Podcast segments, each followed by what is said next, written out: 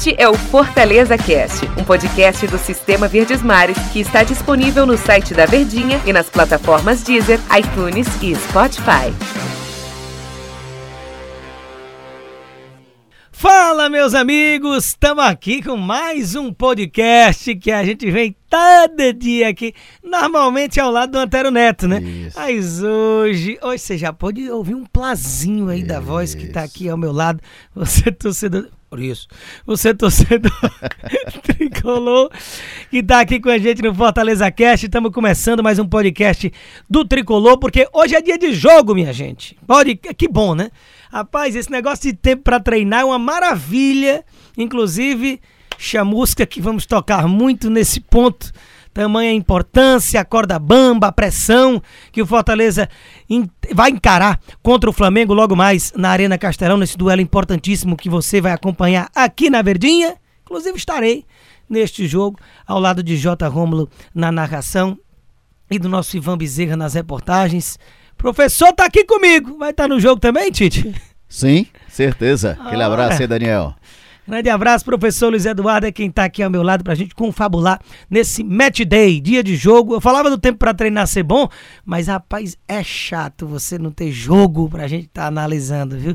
Muito tempo de um jogo para o outro e estamos aqui diariamente com os nossos podcasts, muitas vezes até quando é escasso trazer assunto. A gente encontra um tema bacana para informar você todo santo dia. Tem muita gente que é fiel aqui dos nossos podcasts, viu? Pois é, Tite.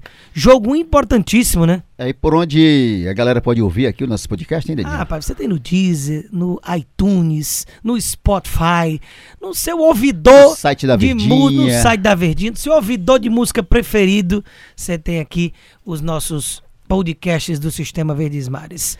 Tite, Olha, Daniel, bora conversar sobre o jogo de hoje. É só o que se fala a semana Exatamente. inteira. Você falou até, o Daniel, com relação à busca de notícias que são escassas por conta da dificuldade de informação que os clubes não oferecem, né, à imprensa. Aí a gente tem que correr atrás.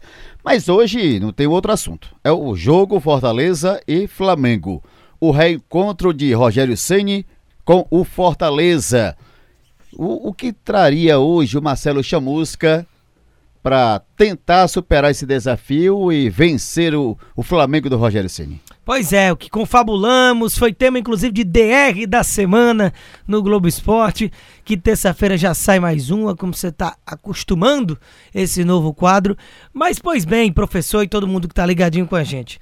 A gente sabe da pedreira que vai ser esse confronto, da pressão que infelizmente vai se tornando uma bola de neve em cima do Fortaleza por conta da ausência de resultados positivos, né? Sete jogos no comando do Chamusca, apenas uma vitória que foi contra o Botafogo e ainda uma derrota no clássico na última rodada. Então não poderia estar mais pressionado.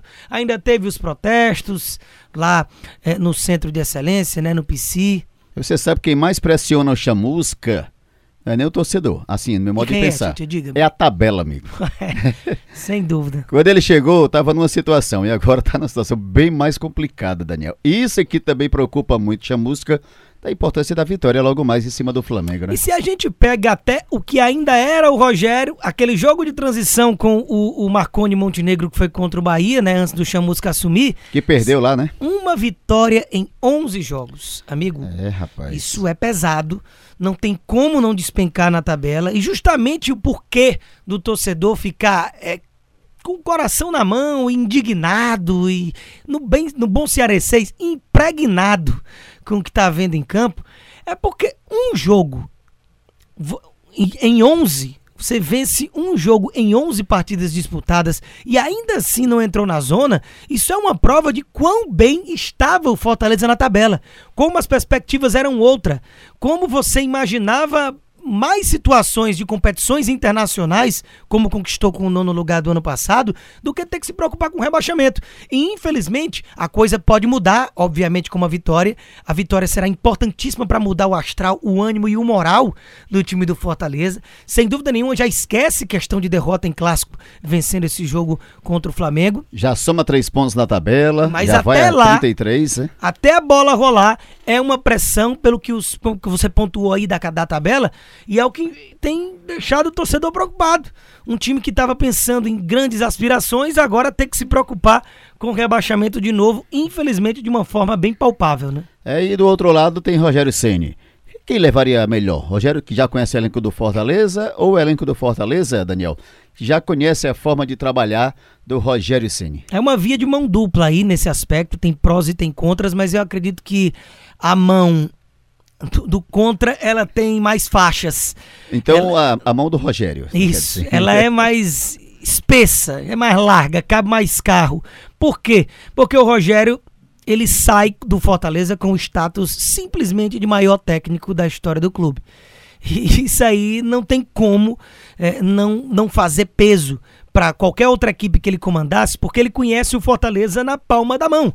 O Rogério montou esse elenco. Os melhores momentos dos últimos três anos dessa base, dessa espinha dorsal de jogadores, foi sob o comando do Rogério Ceni. Então, logicamente, ele tem muitos pontos a favor para se utilizar e passar para os seus atuais comandados no time do Flamengo e que são tecnicamente superiores para tentar vencer o Fortaleza. Agora, por outro lado, Fortaleza também conhece demais o outro técnico, como ele gosta de jogar, como ele se porta em determinadas situações, pode imaginar como ele vai entrar em campo e tentar passar isso para o Chamusca como uma forma de antídoto. E até uma conversa. É um jogo em que muitas vezes a conversa com os próprios jogadores a respeito do, do técnico do outro lado no caso o Chamusca conversando com os atletas comandados pelo Rogério no Fortaleza, isso aí ajuda, isso é um intercâmbio de ideias interessante na hora de montar a equipe que deve ir a campo. Né, professor? Que Isso. tem ali algumas certezas, mas tem também algumas dúvidas. E eu acredito que vem mexida a escalação do Fortaleza, né? Essa mexida, você acreditaria que seria um time mais fechadinho ali, numa duas linhas de quatro, esperar o Flamengo e partir na boa? Ou seguir como Fortaleza vem jogando naquela forma ativa de buscar o gol a todo momento. Eu acredito que a mudança ela vem por alguns fatores. Primeiro que mesmo que estivesse dando certo a questão dos quatro atacantes com o Chamusca, é um jogo para se pensar, porque o arsenal ofensivo do time do Flamengo que vem desfalcado ainda do Gabigol, mas aí ninguém menos que o Pedro entra no lugar dele, é mole? É, e o Felipe Luiz também não joga, entra o René, né? Exatamente. O René é um pouco abaixo, realmente, é bastante abaixo, melhor dizendo, do que o Felipe Luiz, mas é num setor em que o Flamengo não, não tende a sofrer tanto nesse confronto, visto que mesmo jogando fora de casa deve ter mais a bola. Mas eu falava da, com relação a como o Chamusca montaria o time. Mesmo que os quatro atacantes estivessem dando certo, é um jogo por, por esse arsenal ofensivo do Flamengo que você pode pondera mexer. Vamos ser mais precavido para esse jogo. Então, naturalmente, mesmo com as coisas fluindo bem, da forma com que o Chamusca estava colocando o time em campo, se isso fosse verdade, era um jogo para se pensar em mudar. Então, principalmente quando não está dando certo. Quando os quatro atacantes nunca foi uma filosofia de jogo do Chamusca, ele faz isso que eu acredito que é que ele tem sofrido, da ideia de manter o que o Rogério fazia bem feito e o Zé Ricardo não fez e já foi uma escola para quem chegasse para substituir o Rogério, e ao mesmo tempo não é o que ele imagina de jogo. Então ele fica nessa crise de identidade que eu já tinha já venho batendo muito na tecla. Tem sofrido muito nesse aspecto. Então ele está numa dúvida nada do que fazer. Então para mim é fato, independentemente de qual peça que ele vai usar, que ele vem com o meio-campo mais reforçado e pelo menos três atacantes e não quatro. O que pode vir a ser, como o senhor falou, até uma linha de duas linhas de quatro, só com dois homens na frente. Até como o próprio Rogério chegou a fazer nessa reta final de comando dele no tricolor, com Romarinho e David à frente, ou o Oswaldo e o Yuri César fazendo um time mais versátil de velocidade, mas que vai prezar muito pela recomposição, com o meio-campo mais forte. Acredito que o Ronald é a peça-chave no lugar do Juninho, que não joga porque está suspenso, né? É, o Bruno Melo não joga, né? O Bruno Melo deve dar lugar ao Carlinhos, imagino eu, né? no que o Chamusca deve fazer. E no mais, não tem tanto mistério. A verdade é que ele deve mudar a cara do time e eu acredito que essa mudança passa por menos atacantes e mais reforço no meio-campo. É esperar, né? É esperar o resultado que para o Fortaleza não tem outro que não seja vitória.